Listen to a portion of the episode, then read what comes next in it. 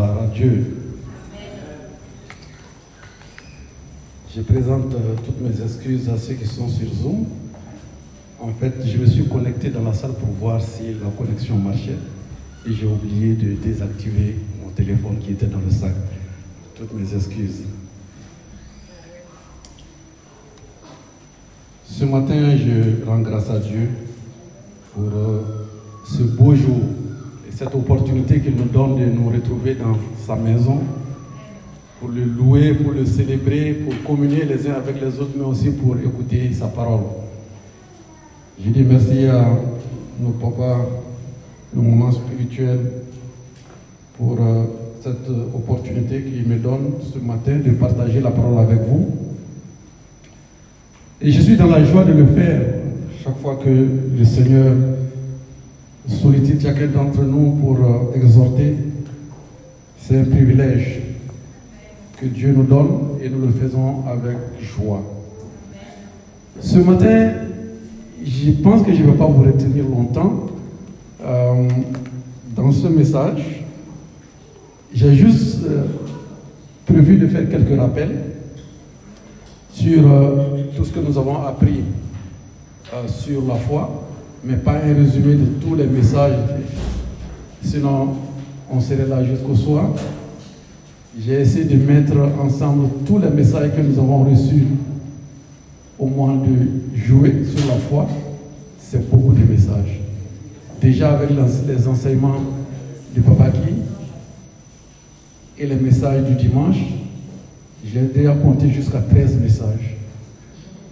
Et donc, je pense qu'il n'y a pas beaucoup de choses à ajouter. Ce matin, j'ai juste voulu que nous réfléchissions sur quelque chose. Et j'ai intitulé mon thème Comment exercer ta foi pour réaliser les promesses de Dieu pour toi? Comment exercer ta foi pour réaliser les promesses de Dieu pour toi?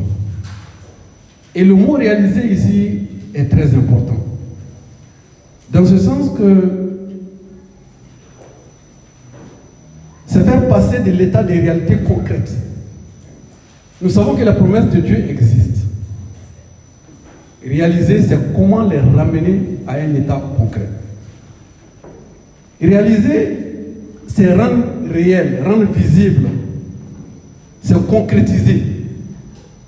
Et ce matin, nous allons ensemble voir comment est-ce que nous pouvons utiliser notre foi pour que les promesses que Dieu a faites pour nous deviennent une réalité.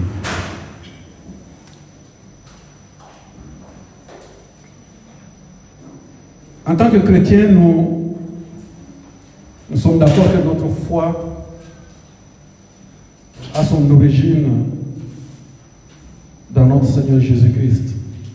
La Bible nous dit dans Hébreu chapitre 12, le verset 2, la première partie, que Jésus le chef et le consommateur de notre foi. Donc en tant que chrétien, notre foi vient de la parole, la parole qui est Christ. Et dans la parole de Dieu, Dieu nous demande d'exercer notre foi dans ses promesses. Et Jésus lui-même a donné beaucoup d'exemples à ses disciples lorsqu'il était sur la terre, comment utiliser sa foi pour rendre réelles les différentes promesses que le Papa a fait pour nous. Et nous voyons que dans nous n'allons pas lire ces passages-là. Vous pouvez les noter. Dans Matthieu chapitre 21, le verset 22, et dans Jacques chapitre 1, verset 5 et 8, il est clairement mentionné que sans la foi, il est impossible de plaire à Dieu et il est également impossible de recevoir une réponse à nos prières lorsque nous n'avons pas la foi. Et la Bible enseigne que ceux qui hésitent dans leur cœur ne reçoivent aucune bénédiction d'entre celles qui sont réservées à ceux qui croient en Dieu. Et c'est pourquoi Jésus dit dans Marc chapitre 9, le verset 23, Marc chapitre 9, le verset 23, Jésus dit, tout est possible à celui qui croit. En résumé, ça voudrait dire que si nous n'avons pas la foi, nous n'avons rien. Mais lorsque nous avons la foi, nous avons tout. Et donc, euh, on peut dire que les enseignements sur la foi, nous devons les prendre très au sérieux.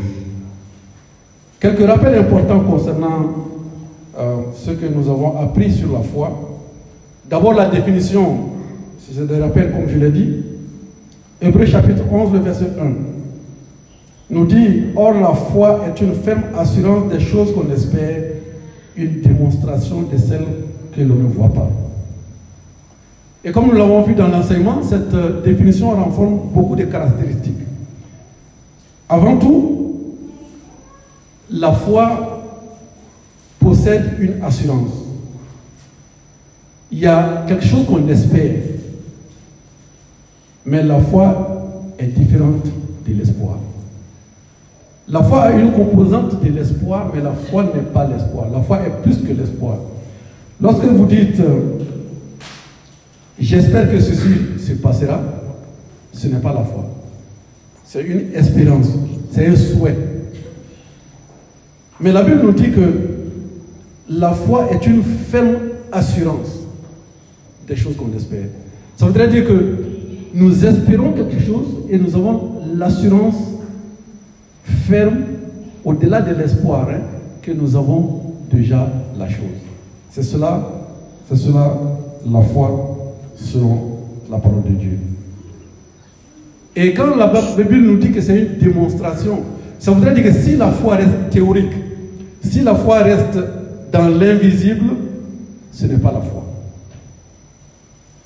La foi doit prendre ce qui est invisible pour l'amener dans le réel. Et lorsque vous dites j'ai la foi, c'est bien, mais il faudrait que cette foi vous amène à prendre ce qui est invisible et à le réaliser de façon matérielle.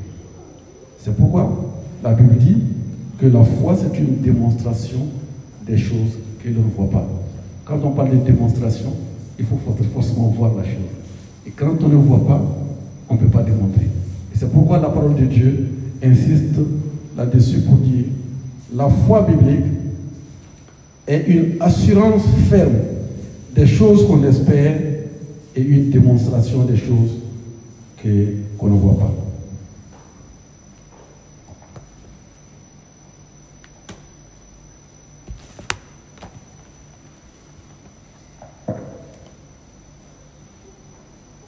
Lorsque nous exerçons notre foi dans la promesse de Dieu, nous faisons souvent face à des circonstances.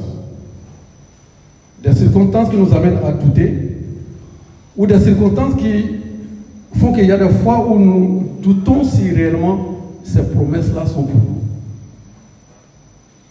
Et dans une situation comme celle-là, c'est la foi qui nous permet de résister.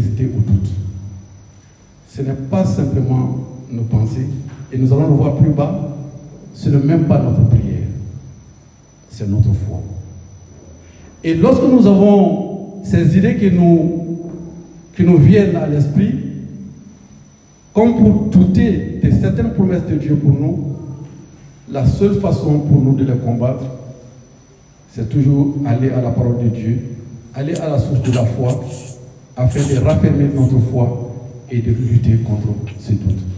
Souvent, nous faisons des amalgames et nous utilisons des outils qui ne sont pas appropriés à certains domaines. Si vous avez des doutes, si Satan ou votre propre chair vous amène à douter de certaines promesses de Dieu, ne vous limitez pas à la prière, allez-y dans la parole de Dieu. C'est la source de la foi, ce qui nous permet de résister contre ces doutes.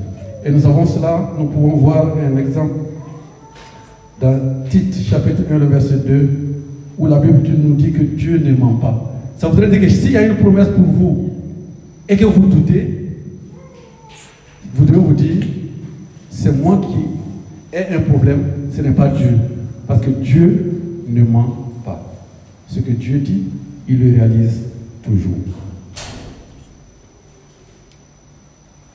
Nous avons vu que la foi est une démonstration des choses que l'on ne voit pas. Et vous savez que dans le monde actuel, l'expression c'est Il faut voir pourquoi. C'est ce que le monde nous enseigne. Tout le système du monde est basé sur le fait que vous devez voir avant de croire. Nous, en tant qu'enfants de Dieu, nous allons à contre-courant. Notre Bible, la parole de Dieu nous dit, croyez, puis voyez. Et vous vous rendez compte que nous devenons singuliers dans ce monde. Le monde nous dit, il faut voir avant de croire. Nous nous disons, nous croyons avant de voir. Et vivre parmi des gens qui ont la pensée du monde et nous qui avons la pensée de Dieu ne va pas sans friction. Et c'est pourquoi on nous regarde en tant que chrétien qui veut appliquer sa foi, nous sommes comme des fous. Nous sommes comme des gens qui sont contre courant. Nous sommes comme des gens qui sont dépassés. Et nous sommes comme des naïfs pour le monde. Pourtant, nous ne le sommes pas. Si nous voulons penser comme le monde, voir avant de croire, nous devrons des tourments. Et c'est parce que la Bible nous recommande de faire.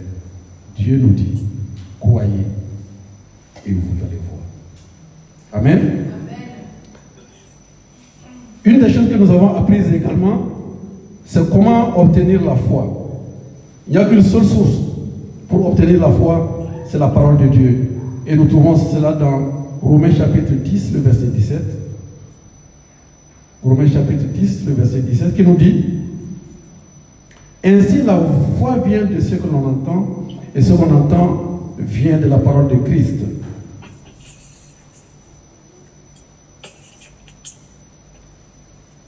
La foi n'a qu'une seule source, la parole de Dieu qui est Christ.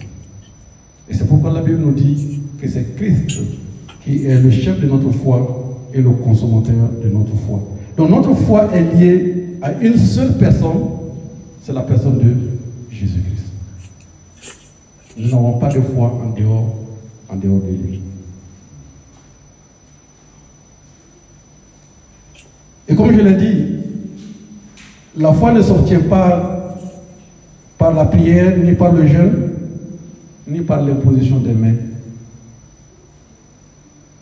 Nous voyons beaucoup de pratiques aujourd'hui dans nos églises où on peut facilement nous, nous tromper.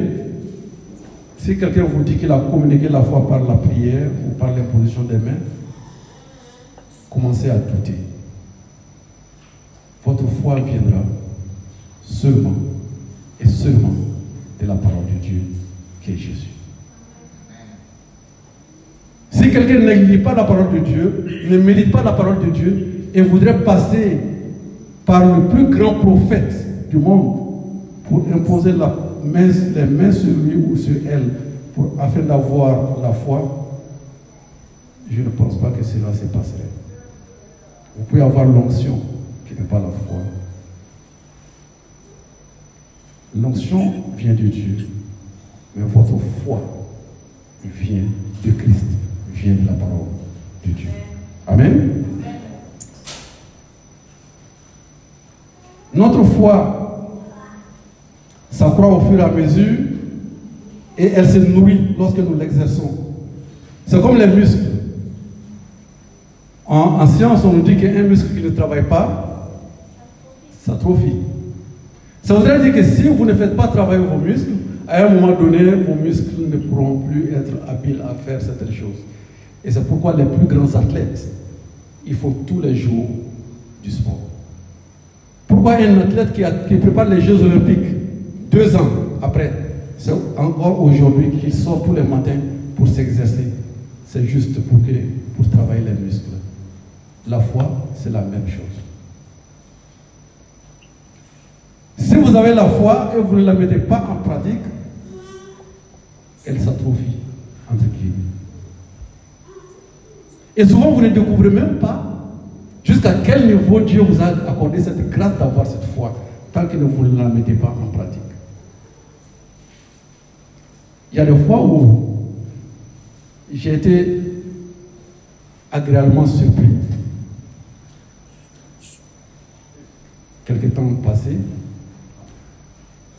où je me disais, certainement que Dieu m'a fait grâce, mais il y a des dons qui sont, que je ne vois pas en moi.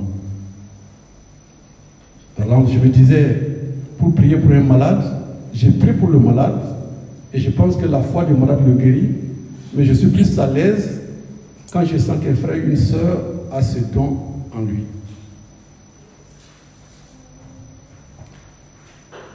Je pense que quelque part, je me trompais. Qu'est-ce qui s'est passé? C'est que si vous m'appelez pour prier pour vous et que je sais qu'il y a un frère qui a dans l'église ce don, parce que nous, nous regardons, j'essaie d'inviter le frère pour s'associer à moi. Il arrivait des fois où je ne trouve personne. Et j'ai pris. Après, la personne me dit, mais après cette prière-là, j'ai été guéri. J'ai dit, ah bon? Face aux situations que nous rencontrons tous les jours, si nous n'avons pas de défis, nous ne pouvons pas mettre en œuvre notre foi. Et c'est pourquoi Dieu fait exprès souvent pour tester notre foi, nous mettre devant des situations qui ne sont pas humaines. Vous allez réfléchir, penser, faire sortir toutes vos connaissances intellectuelles, vous vous rendrez compte que ça ne marche pas. C'est là qu'il faut exercer sa foi. Mais en l'exerçant, la limite te dit, mais comment peux-tu dire à un malade à qui le plus grand professeur vient de déclarer la condamnation, qui es-tu pour dire à cette personne-là que cette personne-là peut être guérie? Tu commences à te dire, mais si jamais je commence à parler ici, là, on va me ridiculiser. L'ego personnel. Et nous avons chacun cela en nous. Je l'ai en moi. Jusqu'où nous allons pour dire, ça ne se réalise pas, en fait, Dieu veille sur sa parole pour l'exécuter. Si je n'ai pas un intérêt personnel que je cherche, un orgueil personnel, et nous allons voir, il y a, des, il y a quand même des conditions que nous devons remplir. Si c'est pour la gloire de Dieu, je dois oser. Je vous invite, si vous avez des défis devant vous, si c'est pour la gloire de Dieu, osez. Mettez votre foi en pratique. Parce que le Seigneur met ces situations devant nous pour que nous puissions mettre notre foi. Et quand on retourne après, on se dit, ah, je ne savais pas que c'était comme ça. Et notre foi se nourrit, se grandit, grandit au fur et à mesure. Parce qu'à chaque fois que nous avons quelque chose, nous mettons en pratique et nous apprenons et nous sommes encouragés.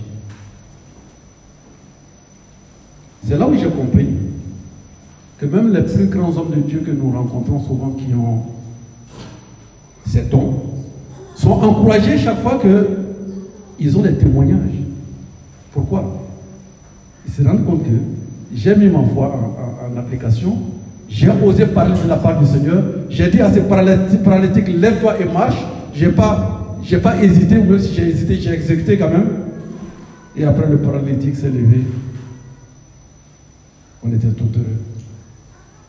Ne croyez pas souvent que tous ceux qui parlent, mettent leur foi en eux, sont beaucoup plus à l'aise de le faire. La foi n'est pas cela. La foi est contre tout ce qui est logique.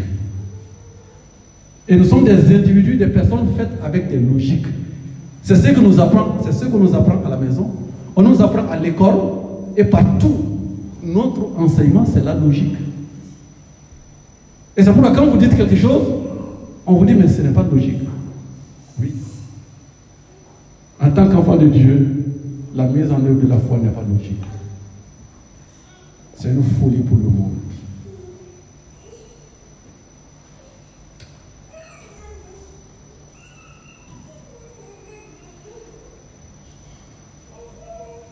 Notre foi inclut souvent des moments où nous faisons face à des soucis, des inquiétudes, mais Dieu nous dit de résister aux inquiétudes, de résister aux inquiétudes qui hantent notre quotidien Et comme je l'ai dit, à chaque fois que nous avons une situation inquiétante devant nous, exerçons notre foi. Et c'est ça que Dieu attend de nous.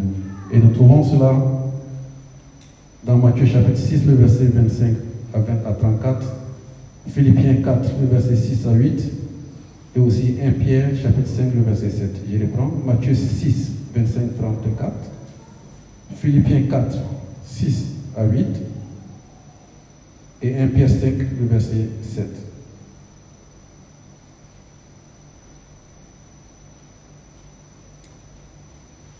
La foi, nous l'avons appris aussi, se situe au du cœur. La foi ne se situe pas dans notre pensée. Et nous allons lire Romains chapitre 10, le verset 1, et, Matthieu, et Marc chapitre 11, le verset 23. Euh, nous allons lire d'abord Romains chapitre 10, le verset, le verset 10, la première partie du verset 10. Romains 10, 10, la première partie du verset 10. C'est l'apôtre Paul qui parle. Il dit, car du cœur de l'homme, car du cœur l'homme quoi? Car du cœur l'homme quoi? Ça c'est Romains chapitre 10, le verset 10. Et Marc chapitre 11, le verset 23. C'est Jésus qui parle. Je vous le dis en vérité. Si quelqu'un dit à cette montagne, ôte-toi de là, jette-toi dans la mer, et s'il ne doute point en son cœur, mais qu'il croit que cela, qu'il croit que ce qu'il dit arrive, il le verra s'accomplir. La foi réside dans le cœur. Très souvent, lorsque nous avons des pensées,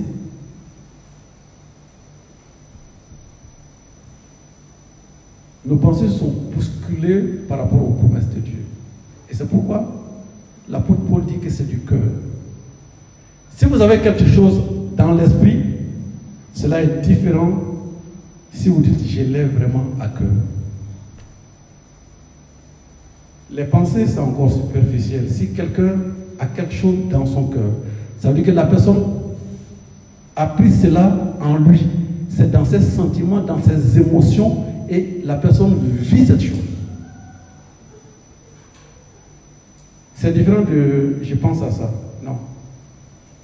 Et c'est pourquoi la foi, l'apôtre Paul l'a dit, c'est du cœur que nous croyons. Ce n'est pas dans nos pensées. C'est dans notre être entier. C'est dans nos émotions, dans, dans, dans notre âme que nous croyons. Et c'est pourquoi Jésus a dit, s'il ne doute point en son cœur. Donc la foi n'est pas je pense que j'ai la foi. Non. Ce n'est pas dans nos pensées, c'est dans nos cœurs. Ça doit être une conviction parce que nous croyons en Jésus. Nous avons la foi à partir de notre foi en Jésus et nous le confessons.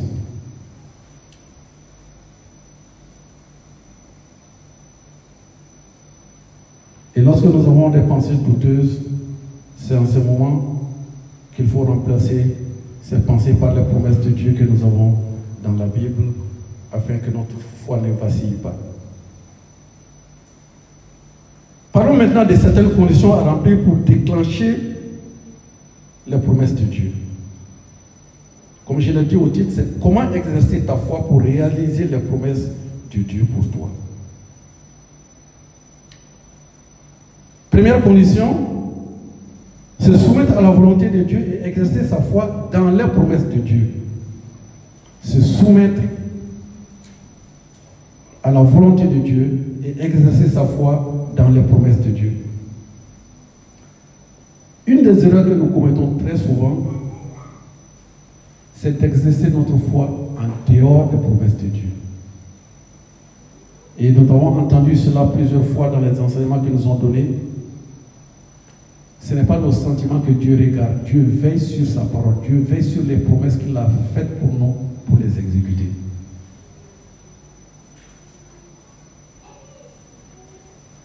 mettre votre foi en quoi que ce soit, si vous voulez exercer votre foi dans une promesse quelconque, rassurez-vous que cette promesse est conforme à la parole de Dieu. S'il ne s'agit pas de la volonté de Dieu, elle ne s'exécutera pas. Si elle s'exécute, ce n'est pas Dieu qui l'a exécutée. Dieu n'exécute pas nos volontés. Dieu exécute ses promesses pour nous. Et nous devons faire très attention à cela. La volonté de Dieu que nous discernons dans la Bible nous révèle, lorsque nous avons quelque chose à demander, nous révèle de regarder si cela est dans la volonté de Dieu ou pas.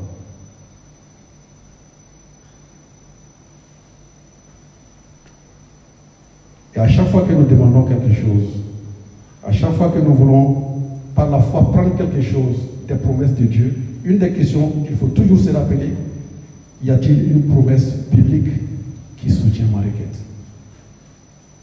À chaque fois que vous demandez quelque chose, posez-vous la question, est-ce qu'il y a une promesse biblique Est-ce qu'il y a une promesse de Dieu? Est-ce qu'il y a une promesse dans la Bible qui soutient ce que je suis en train de demander?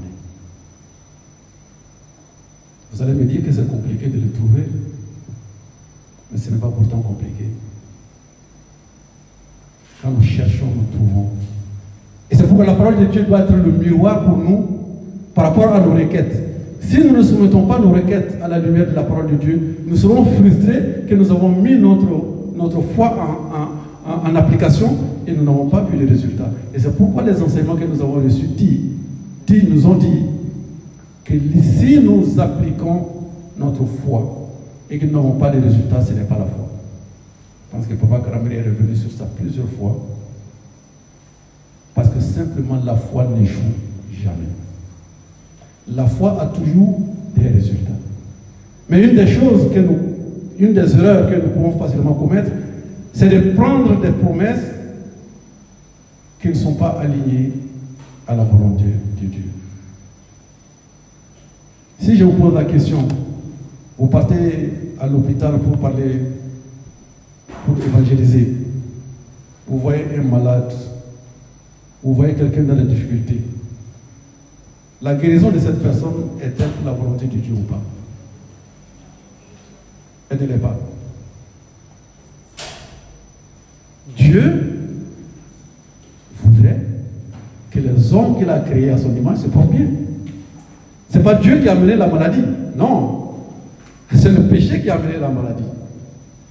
Et donc, lorsque nous prions pour un malade, c'est un exemple que je prends, lorsque nous prions pour un malade, nous savons que nous sommes dans la volonté de Dieu. Et pourquoi le, malade ne guérit pas? Le malade doit sûrement guérir.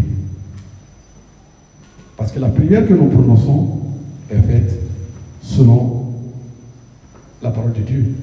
il y a une promesse qui accompagne cela. Les miracles accompagneront. Ce n'est pas ce que la Bible a dit.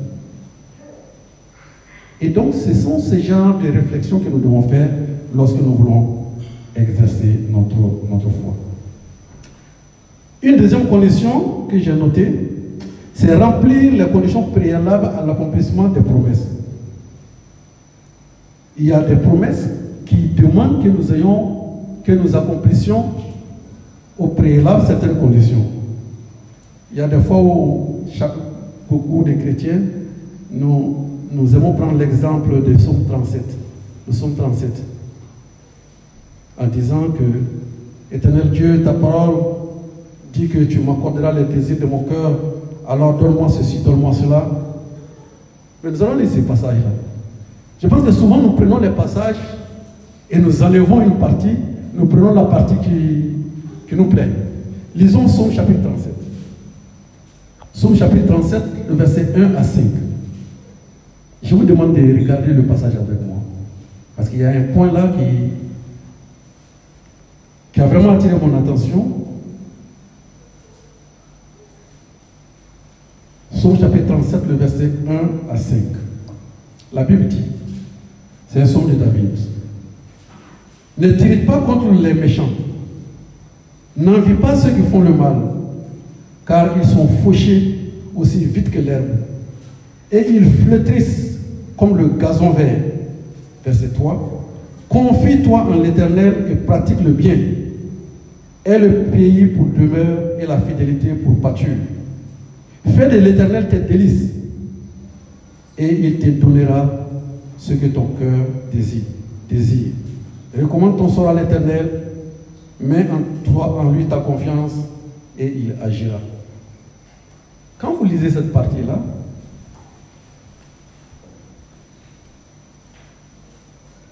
très souvent nous demandons à l'Éternel,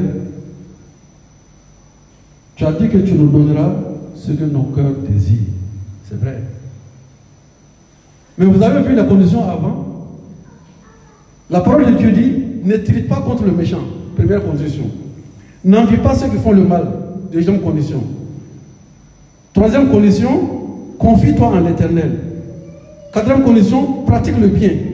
Cinquième condition, est le pays pour demeure.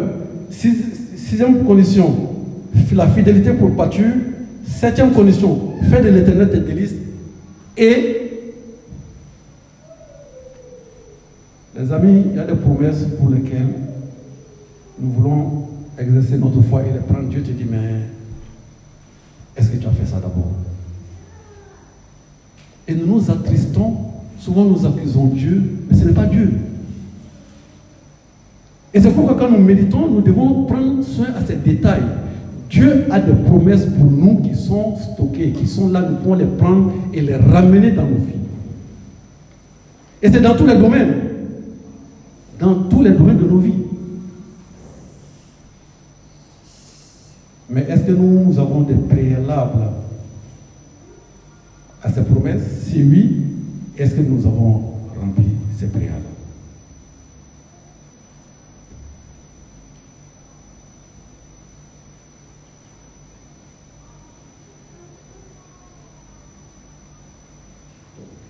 Ceci est important pour nous de savoir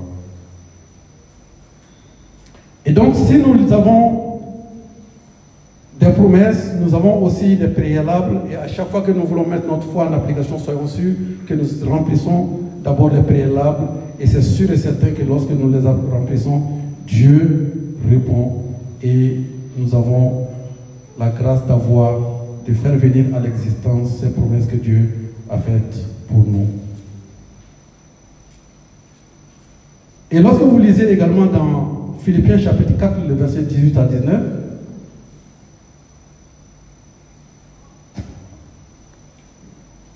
C'est la même chose. Souvent nous réclamons cette, promesse. Mon Dieu pourvoira à tous vos besoins selon la richesse de sa gloire. C'est vrai. Et Dieu va exécuter ça dans nos vies. Mais lorsque vous lisez dans le chapitre 4, le verset 18 et 19, surtout le verset 18, qui est avant le 19, et mon Dieu, la Bible dit, c'est l'apôtre Paul qui parle, j'ai tout reçu, je suis dans l'abondance, j'ai été comblé de bien en recevant par Épaphrodite ce qui vient de vous comme un parfum de bonne odeur, un sacrifice que Dieu accepte et qui est agréable. Et mon Dieu pourvoira à tous vos besoins selon sa richesse avec gloire en Jésus-Christ.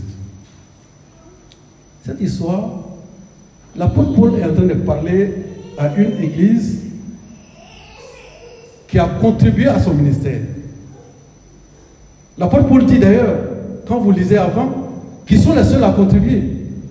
Mais que lui, il n'est pas en train de, rendre grâce à Dieu parce que pour les dons qu'ils lui ont envoyés, lui, Paul, mais parce qu'ils ont contribué à ce ministère, ce qui a fait la, joie du Dieu du Père. Et c'est pourquoi il dit, j'ai reçu tout ça et ça a été un sacrifice que Dieu accepte et qui est agréable. Et maintenant Dieu, comme pour dire, très souvent, quand nous parlons des bénédictions matérielles, des bénédictions matérielles, Souvent, on veut prier, on veut avoir de l'argent, on veut avoir beaucoup d'argent pour faire ceci, pour faire cela. Il y a un préalable. Dieu dit, s'aimer d'abord quelque part. Et c'est cette église, c'est cette église qui a accompli cela. Et c'est pourquoi l'apôtre Paul dit, et mon Dieu. Ça voudrait dire exercer la libéralité. Et mon Dieu vous riche. Si vous voulez être le richissime de votre pays, donnez et donnez et donnez pour Dieu.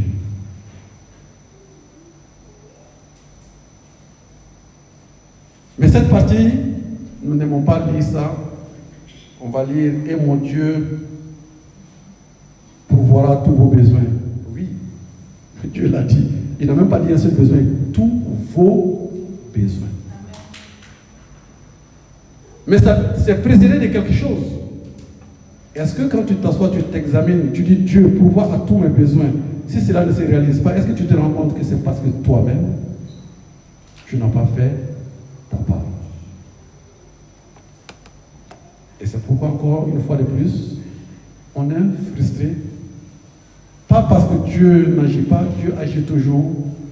Pas parce que Dieu n'est pas fidèle à ses promesses, Dieu est toujours fidèle à ses promesses, mais parce qu'il y a un préalable que nous-mêmes, nous n'avons pas fait. Si Dieu vous met à cœur de donner quelque chose à quelqu'un ou pour le ministère, faites-le.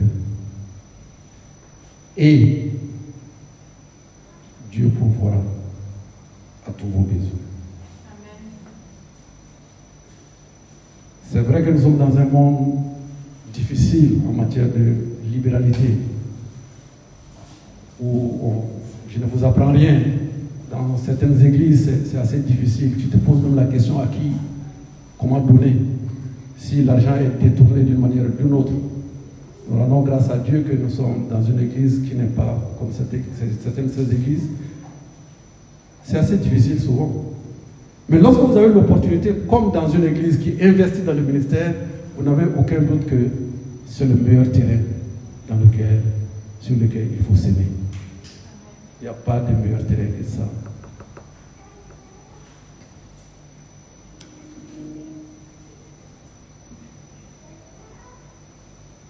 Et j'aimerais aussi dire que la presque totalité des bénéfices que nous avons dans la Bible dépendent vraiment de notre obéissance envers Dieu.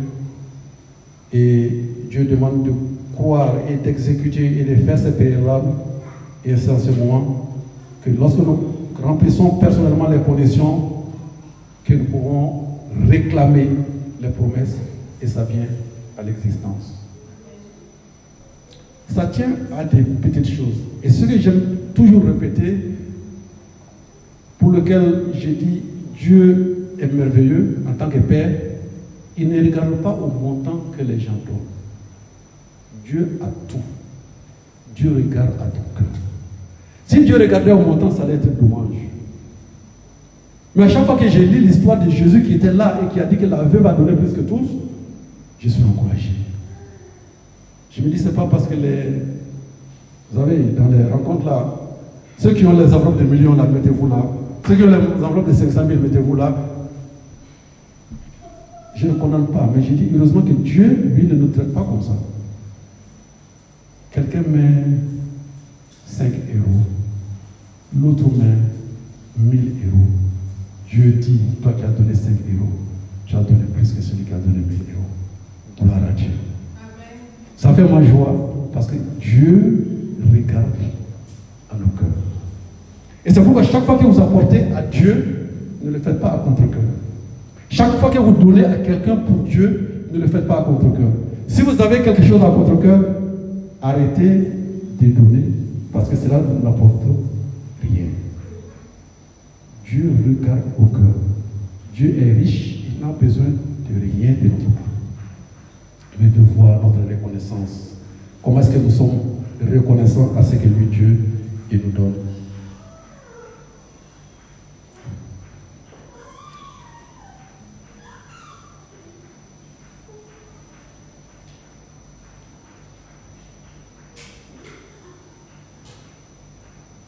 parole de Dieu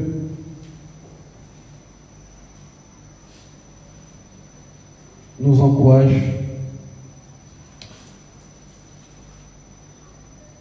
à demander. Le troisième point, donc le premier point c'était tout ce que nous demandons, que cela soit conforme à la parole de Dieu. La deuxième, c'est que nous devons remplir des conditions préalables. La troisième condition, c'est de croire que nous avons reçu ce que nous demandons. Et, là, Jésus a été, très clair avec les disciples. Nous trouvons ça dans, dans Marc chapitre 11, verset 22-24. Nous avons lu plus haut. Tout ce que vous demandez en priant, croyez que vous avez reçu et vous le verrez s'accomplir. Ici, la condition, ici, ici, la condition que Jésus demande, c'est de croire que nous avons reçu. Chaque fois que nous prions. Et lorsque je préparais ce message, je me suis dit, mais pourquoi nous continuons à prier pour le même sujet de façon répétitive Cela ne vous arrive pas Ça m'arrive de prier pour le même sujet. Je prie, je prie, je prie pour le même sujet. Mais Jésus me dit,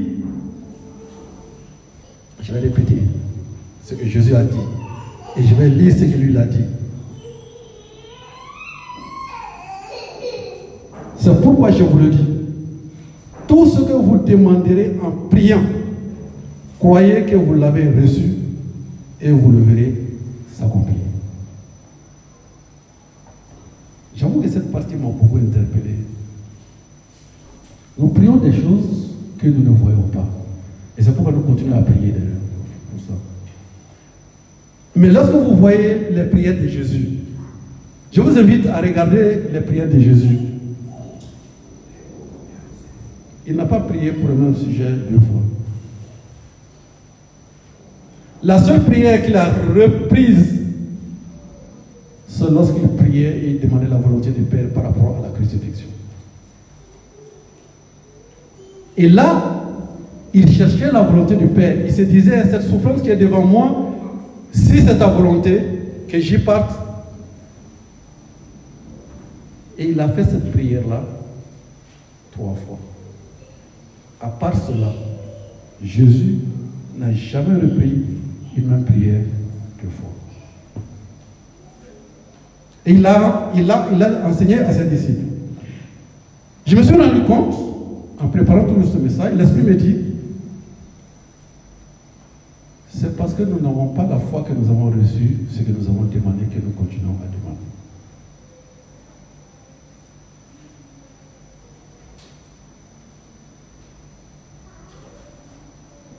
Et cela est très vrai. Dieu dit, je vais prendre les soeurs qui, qui cherchent à entrer du mariage, et on prie pour ça. Mais peut-être qu'il nous faut changer notre façon de prier. Le mari existe déjà. Ton mari est là déjà. Ton mari est là, ton mari est là. Pour chaque chef du travail, le travail est là déjà. On va changer. Ce n'est plus Dieu donne un mari à Marie. Non, Dieu donne un mari à nous. Nous te rendons grâce pour le mari que tu as donné à Marie. Nous te rendons grâce pour le mari que tu as donné à Jenny, à Gisèle et de suite. Je me suis rendu compte que je perds du temps à faire des prières qui n'ont pas de sens. Parce que Dieu me l'a déjà donné. Mais c'est quelque part. Nous lui rendons grâce jusqu'à ce que ça vienne à l'existence. Mais nous ne devons pas continuer à prier pour les mêmes choses. Nous l'avons déjà. Dieu ne se dédie pas. Si vous avez prié pour quelque chose déjà, Tant que vous ne l'avez pas, toute la prière que vous faites, rendez grâce à Dieu pour avoir déjà obtenu cette chose. Amen. Lorsque la chose se matérialise, on rend grâce à Dieu. Et c'est pourquoi rendre grâce à Dieu est important. Euh, je rends grâce à Dieu pour la sœur Jenny qui a vraiment bien su euh, nous amener chacun à, témoigner. Les actions de grâce ne finissent jamais. Ça veut dire quoi? Je prie pour quelque chose, avant que je l'obtienne, je continue à rendre grâce à Dieu. Et un jour, c'est là visible, je continue toujours à rendre grâce à Dieu pour cette chose. Et pourquoi c'est pourquoi les actions de grâce ne se terminent jamais. Mais la prière, on l'arrête quand on a déjà la chose. Vous ne pouvez pas continuer à demander à votre Père quelque chose que vous avez. Je vous donne la chose, vous continuez à venir me demander qu'est-ce que vous voulez? Et nous commettons cette erreur de continuer à demander à Dieu. Dieu dit, mais j'étais déjà donné. Mais ce n'est pas visible. Et c'est notre foi qui prend ce qui est invisible et qui l'amène à la réalité. Et ça, on ne doit pas s'arrêter, on ne doit pas arrêter de rendre action, de rendre grâce à Dieu jusqu'à ce que la chose se matérialise. Amen.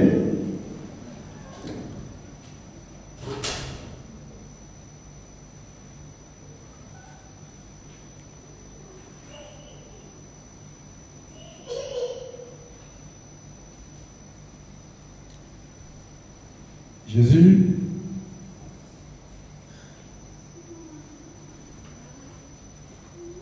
lorsqu'il priait, très souvent, il, rendait grâce à Dieu. Quand vous regardez la prière pour la multiplication des pains, quand vous regardez même la prière pour la résurrection de Lazare, Jésus n'a pas dit Père, ressuscite-le. Non. Je te rends grâce parce que tu m'as toujours répondu. Et c'est ça la dimension que Dieu attend de nous. Je suis dans l'attente de quelque chose, je te rends grâce, papa. Donc quand vous entrez dans vos lieux secrets avec le Père, dites-lui, je te remercie pour ceci, je te remercie pour cela. Vous l'avez déjà. Le Père vous a déjà donné. Amen. La quatrième chose que j'ai notée, c'est mettre sa foi en action. Et j'ai touché à ça un peu au, au début. Lorsque vous ne mettez pas votre foi en action, elle ne produit pas ses effets.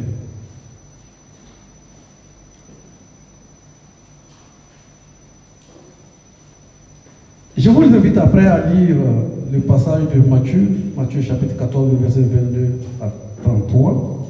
Matthieu 14, 22 33. Vous connaissez cette histoire? C'est l'histoire où Jésus a obligé ses disciples à prendre la barque et aller, aller de l'autre côté de la mer. Et quand il les a envoyés, il est resté plus tard. Et la Bible nous dit qu'au milieu de la nuit, vers la quatrième veille, euh, qui est entre 3h et 6h du matin, Jésus, il alla vers eux en marchant sur la mer. Et quand les disciples l'ont vu, ils ont dit que c'est un fantôme. Et Jésus a dit, non, rassurez-vous, n'ayez pas peur, c'est moi. Et Pierre a dit, Seigneur, si c'est toi, ordonne que j'aille vers toi sur les eaux. Et Jésus lui dit, viens. Ici, nous avons deux choses. Premièrement, mettre sa foi en eux doit être basé sur une parole. C'est pourquoi je dis toujours, la, la première condition, c'est d'être dans la volonté de Dieu. C'est le c'est Jésus qui parle ici, c'est le maître qui parle. Il dit viens. C'est sa volonté que Pierre vienne à lui. Deuxième chose, c'est exercer sa foi. Si Pierre était resté dans la barque, et puis il fait sortir un pied, il regarde un peu si la mer est devenue, si c'est devenu sec un peu, avant de poser les pieds, il n'aurait jamais expérimenté cela. N'oubliez pas que Pierre, c'est un pêcheur, il connaît la mer, il sait de quoi les eaux sont capables. Mais ce qui est intéressant dans cette histoire, je, lisais le passage dans Marc aussi, et je vous invite à lire ça aussi. Lisez dans Matthieu chapitre 14, verset 22 à 33, mais lisez aussi l'histoire dans, dans Marc. Dans Marc chapitre 6, verset 48 surtout. Dans Marc, quand je lisais ça, je disais à un moment, donné, parce que ça me frappait l'esprit, je dis, Jésus, souvent, c'est compliqué. Matthieu n'a pas raconté l'histoire que Jésus voulait dépasser. Matthieu dit, il venait vers eux. Quand vous lisez le, verset 48 de Marc, il dit que Jésus voulut les dépasser. Ça veut dire quoi? Ils ont pris la barque depuis le soir, puisque c'était le soir. Jésus a dit, allez-y, je vais renvoyer la foule. Depuis le soir qu'ils sont sur cette mer-là, avec la tempête et le vent, ils n'ont pas pu atteindre l'autre rive. Jésus qui finit avec la foule vient simplement passer, il veut la dépasser.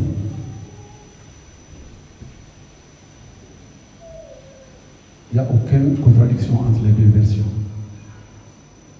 L'angle sur lequel Matthieu l'a regardé, c'est que quand il a voulu les dépasser, ils ont crié, il est revenu à eux. Donc il n'y a pas de contradiction. Mais ce qui est intéressant, c'est que Jésus est en train de dire, je vais les laisser débattre un tout petit peu dans leur Peut-être qu'il le fait avec nous aussi souvent. Et on ne comprend pas. On est en train de se débattre. Le Seigneur là à côté, il est en nous, il est pour nous. Il est avec nous. Il te regarde. Je vais voir comment est-ce qu'il va exercer sa foi. Et regardez comment est-ce que ça s'est passé. C'est que Jésus, il a dit à Pierre, viens. Pierre est sorti et il a commencé à marcher.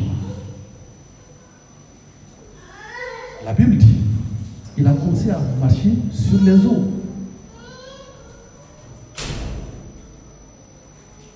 Si vous voulez expérimenter des situations extraordinaires avec l'Esprit de Dieu, avec Dieu, il faut oser. Il faut mettre sa foi en action. Quand vous recevez quelque chose pour vous, mettez votre foi en action. Ici, l'Esprit me révèle que si jamais un autre disciple avait voulu marcher sur les eaux, il aurait probablement péri. Pourquoi? Parce que c'est Pierre qui a posé la question. Si c'est toi, ordonne que je vienne. Le message a été adressé à, à Pierre. Pour vous dire, les amis, il y a des promesses qui sont globales. Mais vous avez des promesses individuelles. Si vous devez entrer dans votre promesse, ça ne marchera pas. Et c'est pourquoi lorsque vous recevez une parole, que ce soit dans le message, que ce soit je ne sais pas comment, si cette promesse est pour vous, elle est pour vous uniquement. Si vous ne mettez pas en pratique, c'est caché. Parce que personne d'autre ne peut mettre cela en pratique. Et c'est pourquoi Pierre s'est levé et a marché sur les eaux. C'est vrai qu'il n'a pas pu continuer parce que sa foi a quelque part failli à cause des eaux, mais la réalité est que il a reçu une parole, il a mis sa foi en pratique et il a expérimenté quelque chose que personne d'autre n'a expérimenté parmi les disciples. Il peut se dire, j'ai quand même marché comme le maître sur les eaux. Donc chacun de nous, nous avons des promesses individuelles. Dieu nous parle. Lorsque vous lisez la Bible, l'Esprit veut vous parler et vous donner une promesse individuelle. N'hésitez pas. Allez-y. Quel qu'il soit. Ici, c'est un pécheur qui est demandé à marcher sur les eaux. La logique voudrait qu'un homme ne marche pas sur les eaux. Ce n'est pas un enfant, c'est un adulte qui a passé toute sa vie sur la mer, qui sait que la mer peut engloutir. Dieu vous défiera sur le terrain que vous connaissez le mieux. Vous avez vos sciences, vous avez vos cultures, vos diplômes. Il y a un médecin laisse l'église là, prie pour ces malades. Il dit, mais je ne comprends pas. J'ai été formé médecin.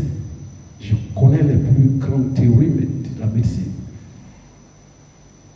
Ne soyez pas surpris que dans le domaine que vous connaissez le mieux, que le Seigneur vous dit de faire quelque chose qui est, qui est totalement différent de ce que vous avez appris.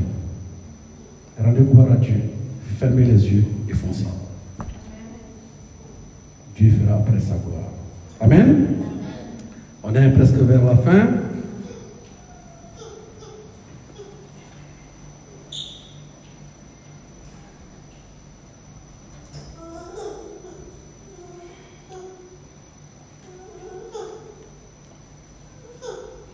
Et des éléments que j'aimerais toucher à ce point avant de, conclure, c'est que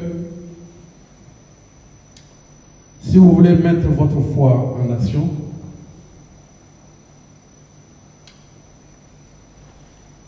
il faut fermer les cinq sens. Il faut fermer les cinq sens parce que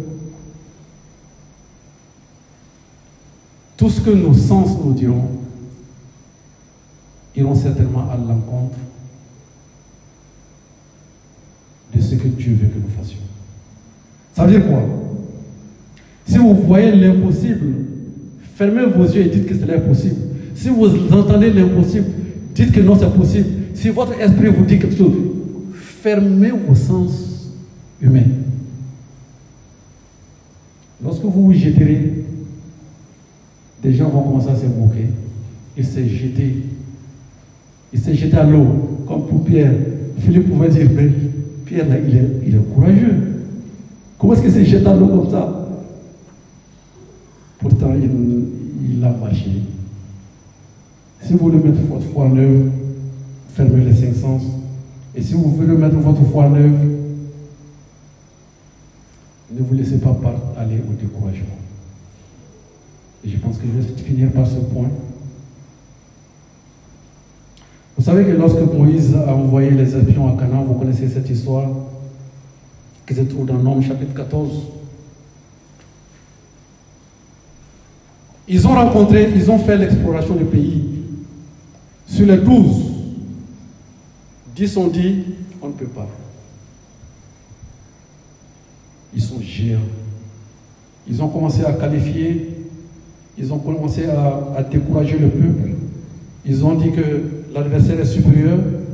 Ils ont dit qu'ils sont tellement géants qu'eux-mêmes, ils sont, ils sont comme des sauterelles aux, côtés d'eux. Ils ont dit, ils, ont dit que c'est des, gens qui sont presque invincibles vu leur taille. Ils ont tellement parlé que le peuple s'est dit, mais Moïse, pourquoi nous faire périr ici dans le désert? Les amis, le découragement est contagieux. Et c'est pourquoi dans notre marche chrétienne, nous sommes des frères et des sœurs. Nous devons être des gens comme Barnabas, encouragés, quelles que soient les adversités. Si vous, si vous êtes partenaire avec quelqu'un, partenaire de prière, son découragement peut vous contaminer. Et le découragement tue notre foi. La peur qui conduit certainement au découragement dans le cas ici tue notre foi. Et c'est pourquoi, selon deux personnes, Caleb et Josué, ils ont dit, dans Nombre chapitre 14, verset 8 et 9, Si Dieu est favorable, il nous mènera dans ce pays et nous le donnera. Ne craignez pas les habitants de ce pays. L'Éternel est avec nous. Ne les craignez pas. Ça, c'est des paroles de foi. Devant quelque adversité que ce soit, si un frère vous dit, hé, je n'ai jamais vu quelqu'un réussir dans ce domaine, je n'ai jamais vu quelqu'un à cet âge se marier. Je n'ai jamais vu quelqu'un sortir de cette maladie. Fermez vos cinq sens. fermez-les. Dites, comme Jésus, si Dieu est favorable, ça se passera. Beaucoup de fois, nous sommes découragés. Parce que certainement, dans nos pensées, Satan nous a beaucoup harcelés pour dire non, tu n'es pas la hauteur de cette tâche. Mais malheureusement, les frères et les sœurs aussi contribuent à notre découragement. Nous devons être des gens qui nous encourageons les uns les autres. Si un frère vous dit, je vais faire ceci pour la gloire de Dieu, même si c'est l'impossible, aidez-la, priez pour elle, soutenez la personne. Ne dites pas, tu te prends pour qui? C'est souvent notre comportement. Il ou elle veut se faire voir. Non. Si c'est pour la gloire de Dieu, soutenez la personne. Nous sommes dans le même champ. Nous sommes des ouvriers pour le même maître. Il n'y a pas de combat entre nous ouvriers. Le salaire de quelqu'un n'est pas à donner à l'autre. Chacun aura sa rémunération à la fin de la journée. Et le maître est juste pour donner à chacun selon ce qu'il la faire. Ne soyons pas des agents de découragement les uns pour les autres. Et ici, dans l'histoire de Moïse, le peuple a été tellement découragé qu'ils ont voulu lapider. Jésus. Pour eux,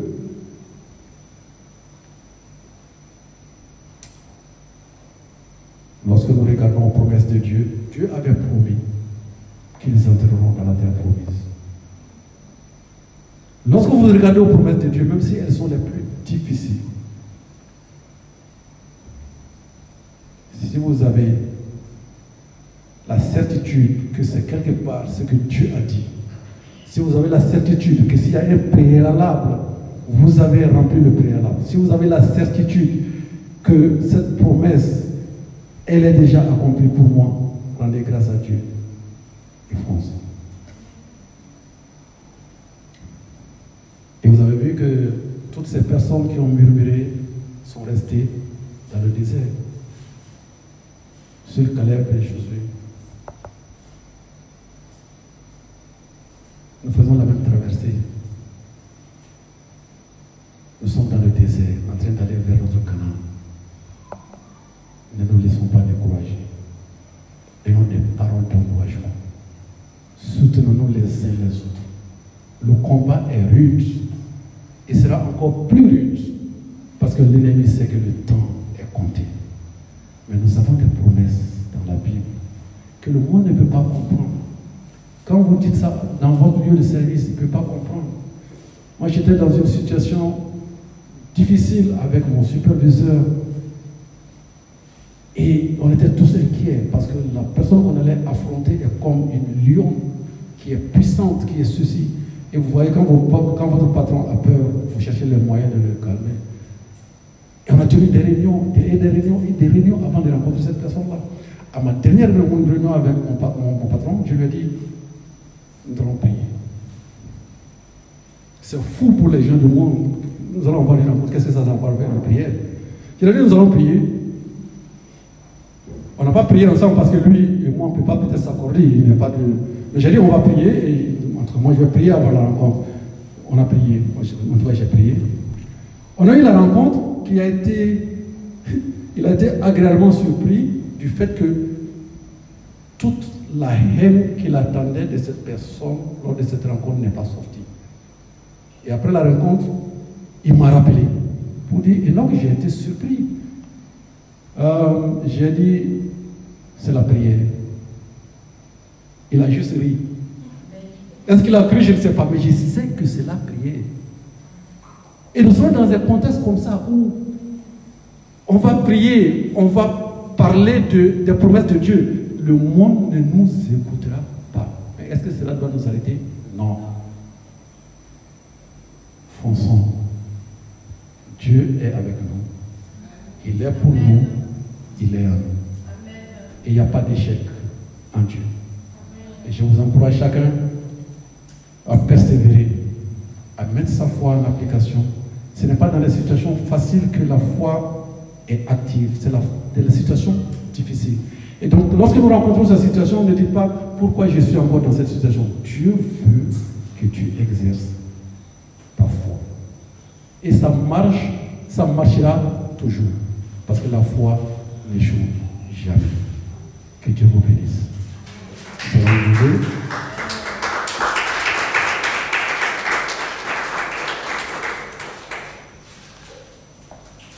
Nous allons, nous allons continuer avec la scène scène.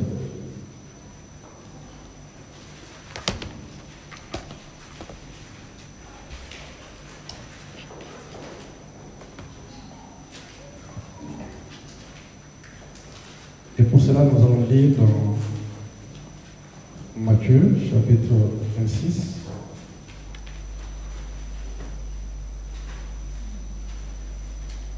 Matthieu, chapitre 26.